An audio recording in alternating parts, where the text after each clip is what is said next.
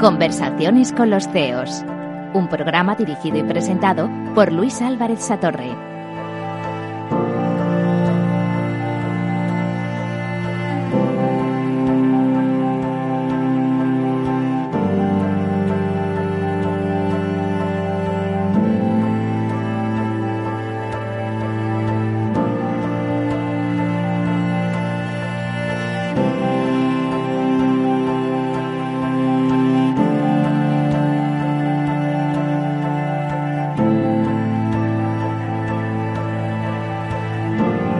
Día más eh, compartimos nuestras charlas, de nuestras conversaciones con los CEOs para tratar de encontrar y de aprender de las lecciones que ellos mismos han ido aprendiendo en sus puestos, en sus carreras y para intentar también eh, retarnos intelectualmente sobre cómo están cambiando las industrias, los mercados, el papel de los líderes en cada una de las organizaciones. Y para ello contamos hoy con la presencia de Sergio Lucas, eh, que es el CEO de Fasionalia. Hola, Sergio. Muy buenas, buenos días. Oye, un placer eh, estar contigo. A mí me gusta comenzar la conversación presentando a quienes nos escuchan eh, quién es Sergio Lucas. Pues, pues bueno, antes de nada, encantado también de estar aquí contigo y, y nada, presentarme. Sergio Lucas es o soy una, bueno, pues, pues un profesional que, que lleva que lleva casi 20, 25 años trabajando, tengo 43, casado, con dos hijos, eh, hice Administración y Dirección de Empresas, eh, con un MBA en el Instituto de Empresa y un PDG en el IS. Y, y, bueno, pues, pues disfrutando de mi carrera profesional durante, durante muchos años, sobre todo en el mundo de los recursos humanos, y en el mundo de la, de, del outsourcing y, y, y, la gestión del punto de venta, tanto en canal impulso como canal retail. Y en los últimos años, sobre todo, muy, muy ilusionado, aprendiendo mucho del mundo del emprendimiento. Eres una persona inquieta, sin duda, ¿no? Porque cuando uno sigue un poco tu trayectoria profesional, eh, esa reflexión de estar en contacto con la gente, ¿no? Tuviste un puesto de responsabilidad en ADECO, viste cómo cambiaban las cosas. ¿En qué momento en ese proceso, cuando uno va aprendiendo, le empiezan a hacer como un gusanillo adicional de decir, oye, a mí también me gusta mandar, me gusta influir, me gusta liderar proyectos? Bueno, yo creo que, que, que, ese, ese punto que comentas, en mi caso, es un poquito vocacional. Yo desde, desde bien jovencito me encantaba el mundo de la empresa, me encantaba el mundo de la negociación y me encantaba el mundo de, las, de, la gestión de los recursos humanos, ¿no? Para eso ADECO es una escuela maravillosa porque su, su core business son los recursos humanos y porque además la gestión a nivel comercial, servicio, finanzas y demás lo manejas desde muy pequeñito en, en una delegación. Yo creo que eso fue una escuela súper interesante y lo que me ha permitido pues después desarrollar puestos más de, de, mayor calado a nivel de management y dirección y a día de hoy pues, pues ponerme a emprender y montar eh, mi propia empresa. Y cuando has ido creando esta especie de bagaje personal para ir, si quieres, eh, liderando proyectos cada vez más complejos hasta culminar, digamos, en la situación actual en la que lideras un proceso del que ahora hablaremos, eh, ¿qué cosas crees que son importantes, ¿no? Para, sobre todo quienes nos escuchan, que, oye, tomando notas de lo que aprendéis, de lo que hacéis bien y de lo que hacéis mal. Eh, ¿cómo, ¿Cómo has ido construyendo tú eso? ¿O simplemente es un pozo que se va acumulando y que de alguna manera enriquece esa experiencia personal? Bueno, al, al, al, final es cierto que, que, que, si trabajas dentro de una multinacional vas, vas de, recibiendo de, determinadas directrices que te van marcando el camino, ¿no? Pero independientemente de eso, hay una parte muy importante, aparte de lo que es el plan, que es la ejecución. Y a eso te tienes que adaptar en el día a día, ¿no? Para poder adaptarte a la ejecución, que al final es lo realmente complicado, más allá de poder firmar un contrato, al final lo, lo, interesante es, es poder ejecutarlo y sacarle, y sacarle partido. Lo realmente, lo realmente importante es tener un, un equipo potente, interesante. ¿eh? Muchas veces se dice eso de rodéate de un equipo que sea mejor que tú y es algo que yo he hecho a lo largo de mi vida profesional y, creo que siempre me ha, me ha, dado buen resultado, ¿no? Si además ese equipo es complementario a nivel personal, eh, tienes la típica hormiguita, el que empuja, el creativo, el que sabe sacar las castañas del fuego cuando todo se pone un poquito más oscuro, las garantías de éxito son, son francamente interesantes. Y al final tú tienes que ser el director de orquesta, no ser mejor que ninguno de ellos en su puesto, pero saber sacar lo mejor o el mejor partido de ellos en general para, para que el plan se acabe ejecutando bien. Investigando un poco quién es eh, Sergio Lucas, eh, yo he encontrado que hay gente de los que han trabajado contigo que uno de tus eh, digamos, de tus características o de tus elementos clave en tu forma de dirigir es divertirse. ¿no? Conseguir que, que, la gente disfrute, ¿no? Y poco menos que les dicen, mira, si esto no te divierte, búscate otro trabajo. Exacto. Bueno, esto al final efectivamente es, es la parte de ADN que yo he intentado implantar en todos los sitios donde yo he estado, ¿no? Eh, lo que, lo que acabo encontrando es pues ese tipo de gente que, que, viene a tu despacho y te dice estoy agotado, no puedo más, trabajo lo que no está escrito, pero me lo estoy pasando mejor que nunca. Eh, bueno, hay, hay, una parte de, de, dejar que la persona, que el profesional construya su propio puesto de trabajo e imprima su personalidad y sus ideas, que creo que es la mayor motivación que te puedes encontrar en, un, en una empresa, ¿no? Más allá del salario que te ponen. Siempre, siempre se oye el dicho de que las, los, los trabajadores se van de sus jefes, no de las empresas. Y es algo que yo siempre tengo muy en mente y, y que creo que, que siempre he sabido aprovechar bastante bien. Y al frente de un proyecto nuevo, que como decía ahora comentaremos que es Fashionalia y que nos, eh, y que nos trae, eh, ¿cómo de alguna manera liberas todo ese conocimiento, esa forma de, porque ahora tienes que atraer talento, talento eh, de áreas que conoces menos, eh, a mí me ha impresionado al conocerte también la humildad eh, a la hora de aprender, que creo que es una de las características fundamentales de los líderes, realmente ser capaces de reconocer que no todo lo sabes y por tanto escuchar y aprender. ¿En qué momento llegas y dices, bueno, ahora ya estoy al frente de esto, mm, ¿cómo voy a liberar toda esta energía potencial que he ido acumulando? Bueno, hay una, hay una parte que viene, que viene de la experiencia, ¿no? De, haber vivido ya el, el momento en el que llegas a un nuevo puesto de trabajo, eh, tienes que adaptarte al nuevo producto, al nuevo equipo, a quizás a un mercado nuevo con el que no has trabajado nunca. Si hablamos de Fashionalia, eh, proyecto e-commerce moda, pues mi, mi background no es precisamente tecnológico y probablemente no he trabajado con el mundo de la moda eh, muy a fondo en el pasado, ¿no? Ahí la humildad es, clave. Yo lo digo muchas veces, el, el mayor aprendizaje lo tienes del cliente, ¿vale? Del cliente externo y del cliente interno. Con lo cual, los primeros meses, generalmente entre 3 y 6 meses, lo primero que tienes que hacer es sentarte mucho con, con el cliente externo, que es el que te cuenta pues dónde le duele y, y, dónde quiere tener soluciones por tu parte, y con el cliente interno, que es el equipo, que es el que te va contando cómo lo ve, eh, qué ideas tiene, por dónde podríamos desarrollar esa ejecución mucho mejor y demás, ¿no? En el momento en el que tienes toda la información y conoces o empiezas a conocer el producto, lo realmente importante es, es, poner un plan y un foco. El plan generalmente se establece a tres meses, a un año y a cinco años, tres, cinco años. Y el foco es fundamental. Eh, por el camino tú vas aprendiendo y según vas aprendiendo vas viendo oportunidades por todas partes, tanto tú como tu equipo y tienes que saber realmente cuándo tienes que pivotar y cuándo no. Y si pivotas o no pivotas, lo que tienes que tener muy claro es que el foco tiene que estar ahí. Hay una frase que me dijo un, un business angel muy famoso hace poquito tiempo que decía que para una startup eh, ya es muy difícil hacer una sola cosa bien, por la presión, por la búsqueda constante de inversión, por, por la atracción de talento potente a bajo precio. Pues imagínate hacer dos cosas. Es bastante complicado. Con lo cual esa parte de foco en la ejecución es probablemente la clave. Ir tomando decisiones eh, siempre orientadas a ese foco, ¿no?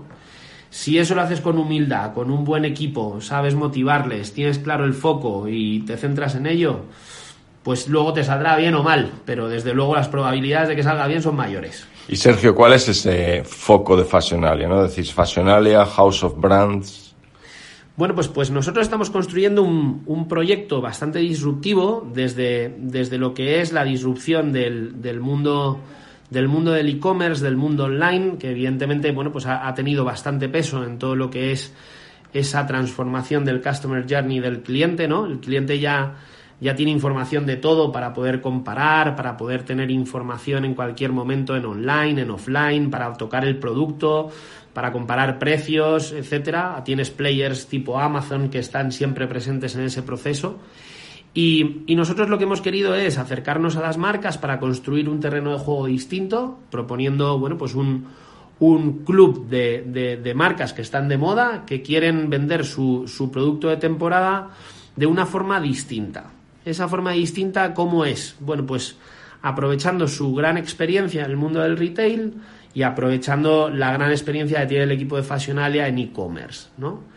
Ahí la idea es poder desarrollar el, primer marketplace omnicanal del mundo, eh, desarrollando el famoso concepto de New Retail que tanta potencia tiene ahora y donde realmente queremos eh, bueno pues solapar la experiencia online y offline del, de un cliente en el mundo de la moda.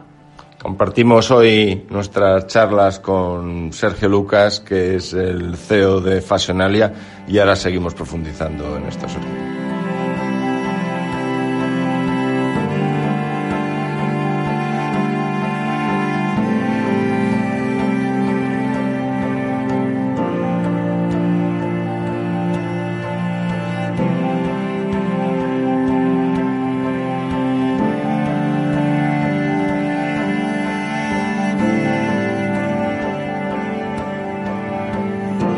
Capital Radio, conversaciones con los CEOs.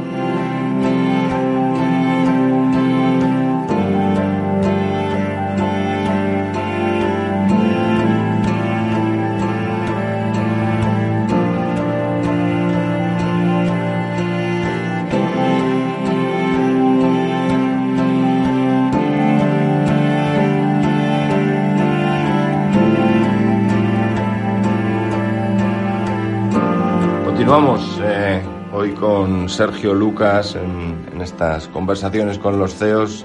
Sergio es el CEO de Fashionalia. Sergio, nos decías, eh, Fashionalia nace para apoyar a las marcas en un mercado, yo te diría, eh, tormentoso, ¿no? En el mundo del e-commerce, donde hay muchísimo ruido, a la vez que muchísima oferta, eh, a veces confusión por parte de quienes buscan cómo comprar, eh, la búsqueda en precios, las búsquedas en calidades, asegurar también la relevancia de cada una de esas marcas, nuevos eh, jugadores, nuevas compañías que nacen también para ofrecer productos novedosos de diseño en diferentes áreas, eh, marcas muy consolidadas.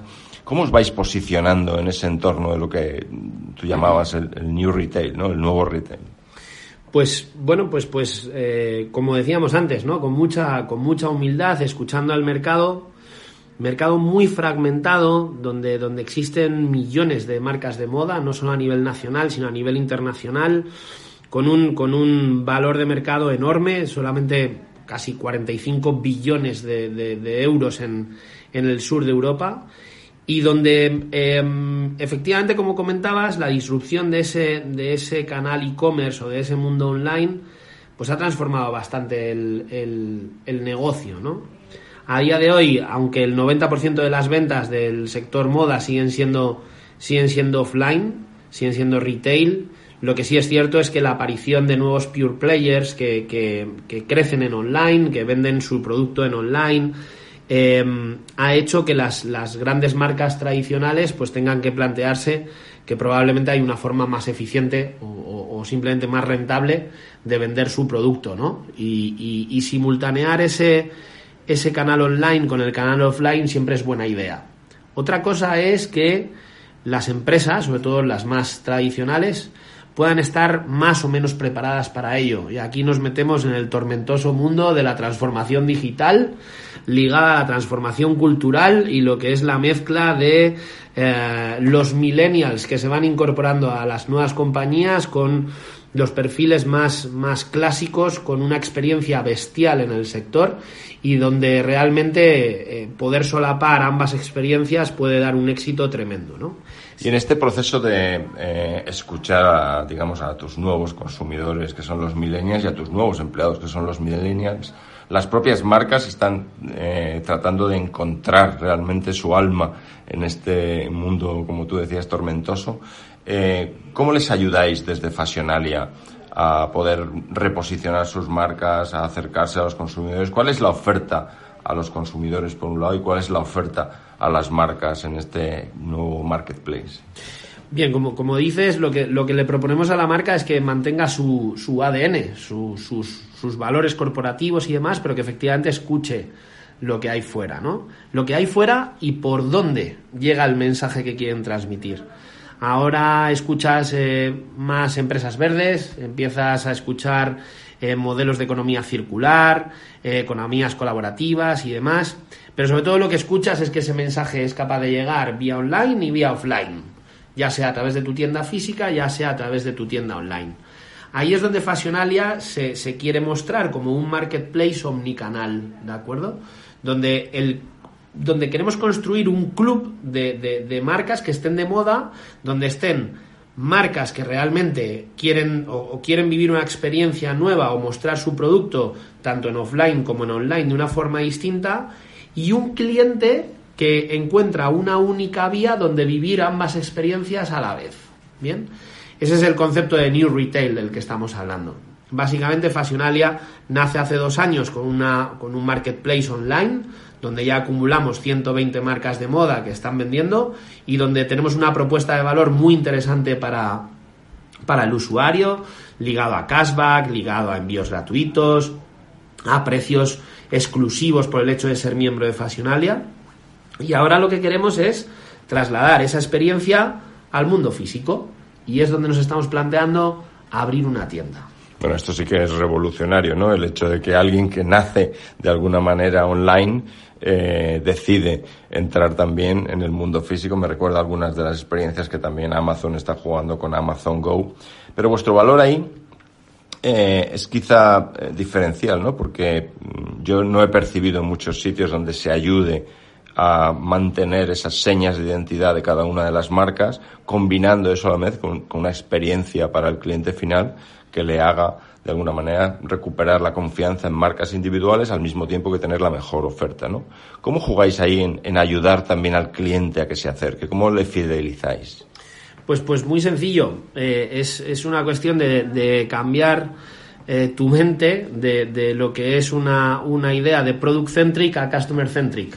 El cliente, el cliente cuando llega a una tienda física ve el producto, lo toca, eh, lo, lo, analiza, se lo prueba, pero además, mientras tanto, está jugando con su móvil. Está mirando si lo puede encontrar más barato, está mirando si a sus amigos les puede gustar o no en base a compartirlo en redes sociales, está mirando si puede haber otra marca que tenga un producto similar que también le guste. Y lo que queremos es precisamente eso, construir un sitio donde todo eso funcione y además genere ventas. ¿De acuerdo? No, no, no, no, la, la, idea es precisamente esa, el, darle al, al cliente la oportunidad de encontrar un único sitio donde poder tocar el producto que siempre ha querido ver y por otro lado disfrutar de las ventajas de comprar online. Esto es lo que las marcas también nos están pidiendo. Nos están pidiendo eh, eh, poder solapar su gran experiencia en, diseño, creatividad y, oferta de producto con nuestra experiencia digital. Y ahí es donde creemos que hacemos algo diferencial e imbatible. Amazon está haciendo cosas parecidas, Taobao también. Creemos que podemos darle un poquito más de, clase de moda al proyecto. Eh, sin duda, para muchas de las marcas eh, bien reconocidas es una muy buena oportunidad de mantener ese posicionamiento, pero también quizá para nuevas marcas, ¿no? Compañías que nacen. Eh, el otro día hablábamos de una Santana de Mora que está lanzando vestidos. ¿Cómo, ¿Cómo se acercan estas marcas a vosotros? ¿Cómo las encontráis? Pues, pues eh, lo dicho, de, de, esa manera, de, desde esa característica de, marketplace omnicanal es donde eh, tratamos de atraer a todo tipo de marcas, desde las más tradicionales que quieren desarrollar nuevas estrategias o nuevas experiencias en, digital, eh, y por ahí lo, ya lo estamos haciendo y el resultado es excelente.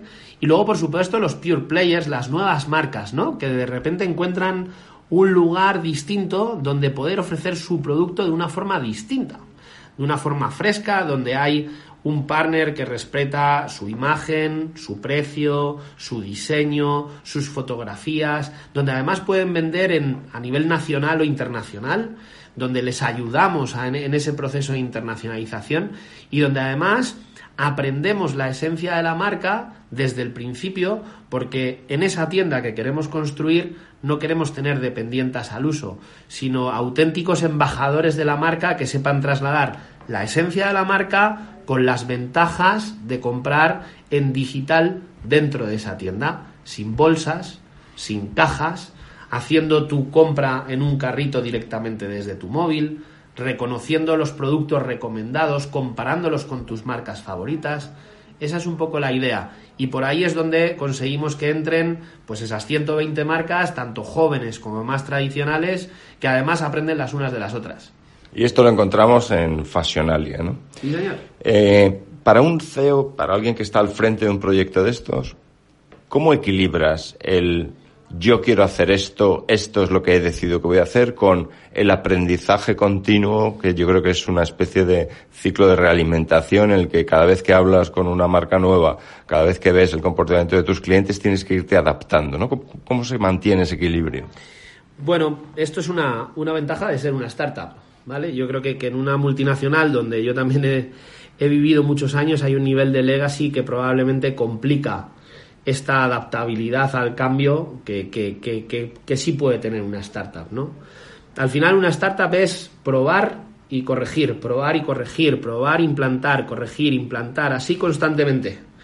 O tienes un equipo que está hecho para eso y que es muy rápido implantando, corrigiendo y desarrollando nuevos modelos, nuevas ideas y demás, o es realmente complicado, ¿no? ¿De dónde parte la idea? De escuchar lo que te dice el equipo y tener un producto eh, digital y un equipo lo suficientemente flexible para poder adaptarse a eso. Y ahí es donde, bueno, creemos que estamos yendo francamente rápido. La plataforma sobre la que construimos Fashionalia es una plataforma súper flexible que nos permite integrar marcas en, en menos de 15 días eh, tenemos un equipo que viene del mundo de la moda, que viene del mundo de la tecnología, que viene de otros sectores, que está constantemente en contacto con nuevas marcas, con nuevas startups. Aquí la idea es ir cogiendo trocitos de lo mejor de todo y construir algo que, que al final acabe siendo muy potente. Y en este proceso de aprendizaje continuo, ¿Te has llevado alguna sorpresa, digamos, cosas que no esperabas, eh, cosas que dices, bueno, yo jamás me hubiera imaginado que esto iba a ser así? Eh, en este, digamos, esta conversación, la intimidad, ¿nos puedes desvelar algunas de esas sorpresas o...? Pues, pues, eh, tengo, a ver, yo, siempre comento, ¿no? Que, que, hemos desarrollado un modelo de colaboración con las marcas totalmente distinto al que, al que manejan otros marketplaces con, con las marcas de moda. Nosotros no trabajamos con un modelo de comisión sobre ventas, sino con un modelo que llamamos provisión de ventas, donde lo que hacemos es construir una relación de cliente a cliente con, con las marcas, ¿no? Con esa relación nos ganamos su confianza y lo que conseguimos es obtener márgenes de colaboración bastante más interesantes que además reinvertimos en las ventas de las marcas, ¿no? Muchas veces cuando hablo con inversores, cuando hablo con marcas y demás y le trasladamos este modelo, la gente nos dice, ¿cómo, narices habéis conseguido esto? Y yo siempre digo lo mismo, probablemente porque no vengo del sector, no estaba contaminado con esos 15-20% de comisiones, ¿no? Y probablemente desde ese desconocimiento de lo que se hace desde siempre, es lo que nos ha permitido sorprendernos nosotros mismos de que se puede hacer de otra manera y sorprender a las marcas y a los inversores. Y con eso estáis consiguiendo además un nivel de repetición de compra de quienes os visitan que es el mejor signo ¿no? de la confianza de lo que hacéis porque también tenéis un ciclo de realimentación. ¿No? Yo llego a Fashionalia como sí. digamos un cliente individual y soy capaz de encontrar eh, no solo los productos, sino también ofertas, tenéis mecanismos de fidelización adicionales. Yo creo que construís un modelo integral entre el cliente y las marcas, que quizá es la gran diferencia, el gran valor que aporta Fashionalia.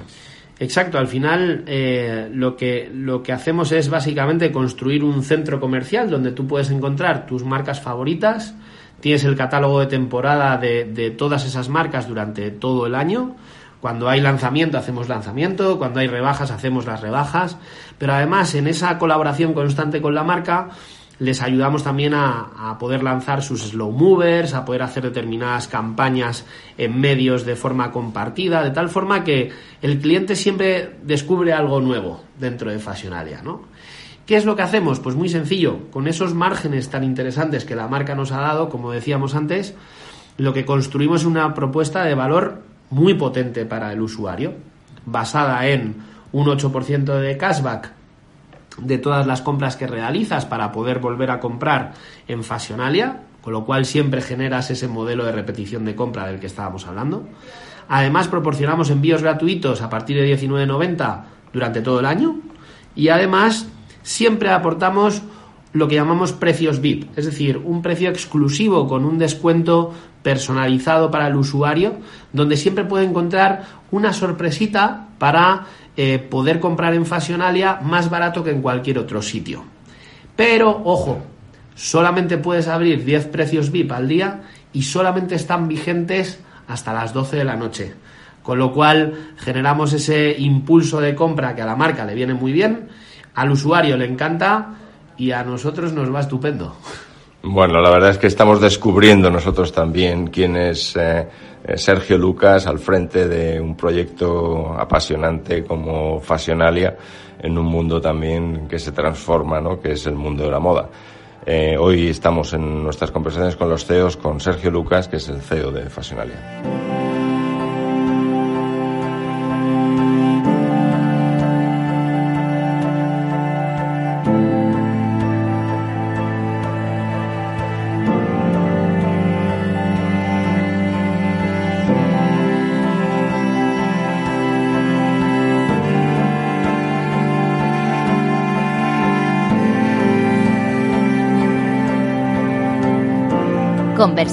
Con los. Un programa dirigido y presentado por Luis Álvarez Satorre.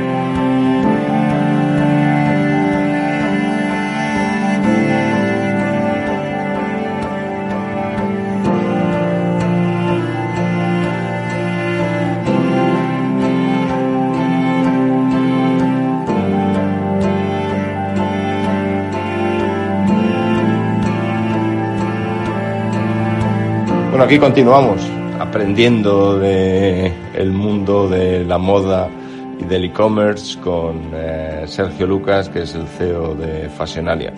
Eh, Sergio, nos decías que, eh, en cierta manera, uno de los pilares de Fashionalia es esa plataforma donde se pueden integrar fácilmente eh, interconectando nuevas plataformas de comercio electrónico, soluciones que tienen distintas marcas en un plazo de tiempo razonablemente corto. Supongo que ese es un diferencial tecnológico que aunque hay marcas que parece que solamente, digamos, la, el, escaparate de la página web, sin embargo hay una tecnología por detrás que es fundamental, ¿no? Sin ninguna duda. En, el momento en el que construimos el, concepto de Fashionalia, teníamos claro que, que que teníamos que atraer a las marcas y hacerles fácil estar en Fashionalia, ¿no?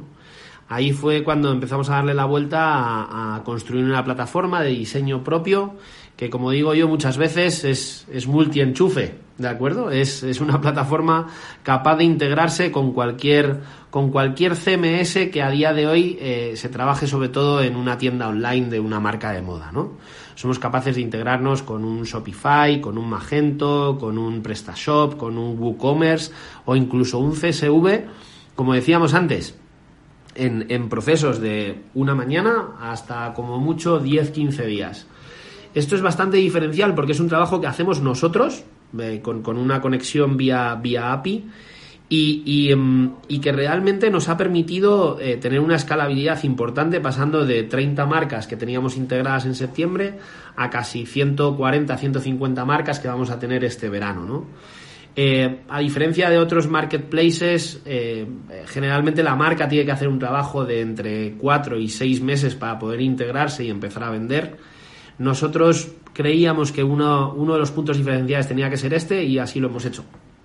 Y cuando eh, te planteas como responsable eh, de una organización, cuando estás al frente de una compañía, tú decías, bueno, yo no tengo una gran, no tengo un background, un conocimiento tecnológico, eh, mm, me tendré que apoyar en un equipo, hablabas mucho del equipo, pero ¿cómo miras también al mercado? ¿Cómo te mantienes al día? Porque eh, de alguna manera el cambio tecnológico es vertiginoso, ¿no? Bueno, en primer lugar, yo trabajo codo con codo todos los días con un, con un maestro del e-commerce como es Gustavo García Brusilovsky, que es quien, quien realmente tuvo, tuvo la idea de fundar Fashionalia y que evidentemente está, es, un gurú de, todo lo que tiene que ver con el e-commerce y más con el mundo de la moda. Y ni qué decir tiene que, que aprender de él es un, un lujazo. Pero independientemente de eso, efectivamente, tienes que ponerte al día constantemente, leyendo mucho, participando de diferentes eventos, viendo cómo, cómo lo hace la competencia, analizando, comparándote, eh, viendo realmente diferentes soluciones que puedes implantar dentro de, de, la web para mejorar la conversión, para mejorar el tráfico, para, para que al final tu producto sea mucho más apetecible, ¿no? En todo eso, además, eh, bueno, yo ya desde hace muchos años descubrí el fabuloso mundo de las startups y toda esta gente que, que tiene unas ideas increíbles que, que, a cualquier a cualquier ser humano normal no se nos ocurriría y que son capaces de implantarlo eh, a través de, de, una tecnología que, que, es muy interesante descubrir.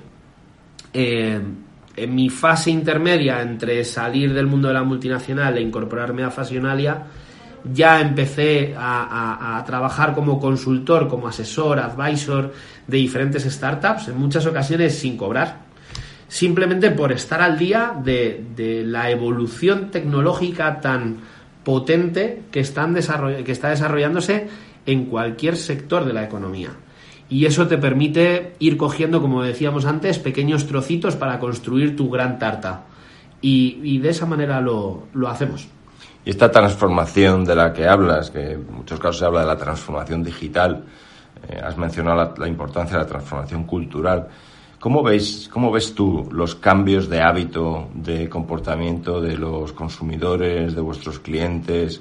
Eh, citabas que cada vez se informan más a través de diferentes medios, interactúan más entre ellos con las diferentes marcas.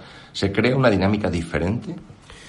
A ver, lo, que es cierto es que el, cliente a día de hoy tiene toda la información que necesite a la hora de gastar su dinero. Eh, sabe perfectamente cuándo se va a producir el lanzamiento de un producto, está pendiente de esa campaña de lanzamiento.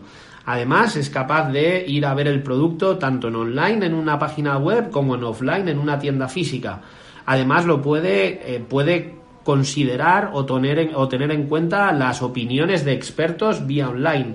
Además lo puede compartir con sus amigos y ver qué referencias puede haber. Y además de todo eso puede decidir si lo compra en una tienda física o en una tienda online, en un Amazon, en un AliExpress, en la propia tienda de la marca o en su página web. Todo esto hace que o acompañas al cliente a lo largo de todo este camino incentivándole, motivándole, cuidándole, proponiéndole, asesorándole o realmente eh, el cliente puede acabar comprando donde quiera. Y la estructura de, esa experiencia del cliente de eh, yo voy al mundo físico o voy estoy en el mundo virtual, hablabas de planes para ser una, un líder omnicanal, ¿cómo vais a hacer eso? Pues, pues eh, básicamente escuchando, escuchando a ese cliente que efectivamente se comporta de una forma omnicanal. Hablamos de un cliente omnicanal, otros lo llaman híbrido, ¿de acuerdo? Que al final eh, vive ambas experiencias, tanto en, en el entorno online como en el entorno offline. La idea es precisamente esa, es decir, si nosotros conseguimos que ese usuario, que ese cliente se registre en Fashionalia, tenemos motivos suficientes y tenemos contactos suficientes para poder estar ofreciéndole una oferta, una experiencia diferente en ambos entornos, aprovechando eh, las ventajas de ser cliente de Fashionalia para terminar comprando en online o en offline sin ningún problema. Todo esto es algo a lo que se está adaptando no solo el millennial, sino también, sino también cualquier otro tipo de cliente que nos encontremos en el mercado, lo está descubriendo simplemente porque sí, ¿De acuerdo? La transformación digital tiene una parte de, transformación tecnológica que, que, probablemente no es entendible a ojos de todos los humanos, pero tiene una parte del día a día que se va asentando poquito a poco. Esa transformación cultural es la que uno hace que esté constantemente pendiente a modelos de este estilo. Y ahí es donde lo tenemos que, hacer. No solo de cara al cliente externo, sino también de cara a nuestro propio cliente interno, que tiene que entender que tenemos que ofrecer una oferta de servicio o una oferta de venta omnicanal. Por eso Fasionalia está compuesto de gente que viene del mundo de empresa multinacional tradicional y de millennials que comparten todos los días su forma de ver el negocio y donde tratamos de extraer de toda, de toda esa conjunción lo mejor posible para, construir una experiencia para el cliente perfecta. ¿Y piensas que de alguna manera los líderes eh, empresariales tienen que tener eh, lo que tú decías, ¿no? Esa mm, ambición continua de exploración de lo que está pasando. Decías mirar lo que hace la competencia. Eh, lo deben hacer personalmente, tienen que crearse un equipo. ¿Cuánto, crees tú que el hecho de que seas tú quien de verdad lee eso, se informa, mantiene las reuniones personalmente, se acerca a ese mundo, versus el decir, oye, estudiadme esto y hacedme un informe? Eh, yo creo que, que mm, la posición de un CEO de una, de una gran compañía que está viendo cómo, su mercado se transforma a pasos agigantados, tiene, tiene que, ser una posición responsable. Ser responsable no significa que eh, seas capaz de hacerlo. Me explico. en el mundo de la multinacional hay un nivel de legacy espectacular, donde los CEOs de eh, filiales de grandes multinacionales en España o en cualquier otro país, a día de hoy no tienen un poder de decisión muy importante eh, por el hecho de que cumplen directrices que vienen desde la multinacional. Eso no significa que el CEO, como decíamos antes, sea irresponsable a la hora de no mirar en su país, en, en su dominio, por decirlo de alguna forma, lo que está ocurriendo. A partir de aquí, creo que efectivamente tiene que, tomar decisiones. Hay empresas que están empezando a contratar directores de innovación, hay empresas que encargan a los directores de recursos humanos que empiecen a, a, montar grupos de trabajo entre perfiles que tienen un importante background en la compañía con millennials que se incorporan. Hay empresas que construyen aceleradoras corporativas y, adoptan a diferentes startups para ir cogiendo su conocimiento y tratar de implantarlo en su modelo de negocio. Yo, mi opinión, ¿eh? en este mundo cualquiera puede dar su opinión en un entorno tan cambiante. Yo creo que eso es imposible. Yo eh, lo he comentado muchas veces en otros foros. Creo que cuando uno quiere desarrollar eh, un nuevo modelo de negocio lo tiene que hacer desde fuera, probablemente con un equipo externo, con una eh, cultura externa, con un, con un eh, nivel o con un grupo de trabajo totalmente distinto y construir un enchufe que sea capaz de trasladar la cultura de la multinacional a esa pequeña empresa satélite y, donde todo lo que se vaya generando y creando de esa empresa satélite pueda ser aprovechado por la empresa madre. Em, esto que estoy diciendo es, complicado, ¿vale? Y, nos da para tener horas. Pero hoy por hoy eh, me cuesta mucho pensar que las grandes compañías sean capaces de desarrollar esa microempresa o esa empresa satélite desde dentro, porque todavía tienen muchas cosas que pasar. Y, y en ello, lo dicho, creo que hay mucho que discutir. Independientemente de eso, responsabilidad por parte del CEO para saber escuchar el mercado y tomar decisiones y aprender. Sin duda, lo de aprender no creo que es un gran consejo para todos, ¿no? Es, conseguir mantener esa escucha activa de lo que está ocurriendo por clientes, por competidores, por proveedores. Eh, me ha gustado esto que has dicho de crear desde compañías grandes eh, estos nuevos mm, satélites de los, de los cuales retar, de alguna manera, crear modelos alternativos y probar, ¿no? Experimentar. Yo es uno de los consejos que también doy. eh, cuando hablo con compañías, que hay que experimentar continuamente, que es algo que quizá no estábamos tan acostumbrados en compañías grandes. Exacto. O sea, hoy, hoy por hoy no podemos exigirle a nuestros equipos de trabajo que a lo mejor llevan 15 años trabajando dentro de nuestra empresa y que no han trabajado en otro sitio, que se pongan a innovar. Es muy complicado, es realmente complicado. Entonces, eh, de verdad, creo que es mejor construir esa empresa satélite con un, con un perfil de empleado totalmente distinto, que piense distinto y evidentemente ahí sí construir un vínculo entre ambas partes que sea capaz de extraer lo mejor de ambas empresas para poder seguir creciendo. Pero todas aquellas empresas que piensan que a través de un director de innovación van a transformar su compañía, no seré yo quien diga que se están equivocando, pero yo no lo veo, no lo veo. Yo, yo suelo decir que si has creado una estrategia digital eh, la tires a la basura y que tienes que tener una estrategia de negocio en que el mundo digital se incorpora, ¿no? Y quizá los mejores casos de éxito de estas compañías satélite son aquellas que son capaces de incorporar talento que lleva mucho tiempo en la compañía, que conoce muy bien la compañía, con talento que trae nuevas ideas y ser capaces de, en esa simbiosis, crear nuevos modelos de negocio, acercarse a los clientes de una manera diferente, incluso crear proposiciones eh, que son o soluciones que son digamos, revolucionarias para el negocio tradicional. Hemos compartido hoy nuestras charlas eh, con los CEOs, con Sergio Lucas. Eh, Sergio, nos contabas al principio la importancia de tener un buen plan, pero más importante todavía, liderar la ejecución de ese plan, ¿no?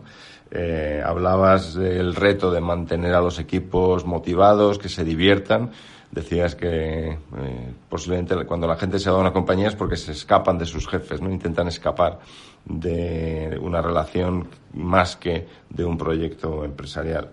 Creo que es un buen mensaje. Nos decías la importancia de mantener la humildad en un puesto de máxima responsabilidad a la hora de acercarse a los clientes, a, en vuestro caso, las marcas y escuchar realmente qué es lo que, lo que quieren hacer.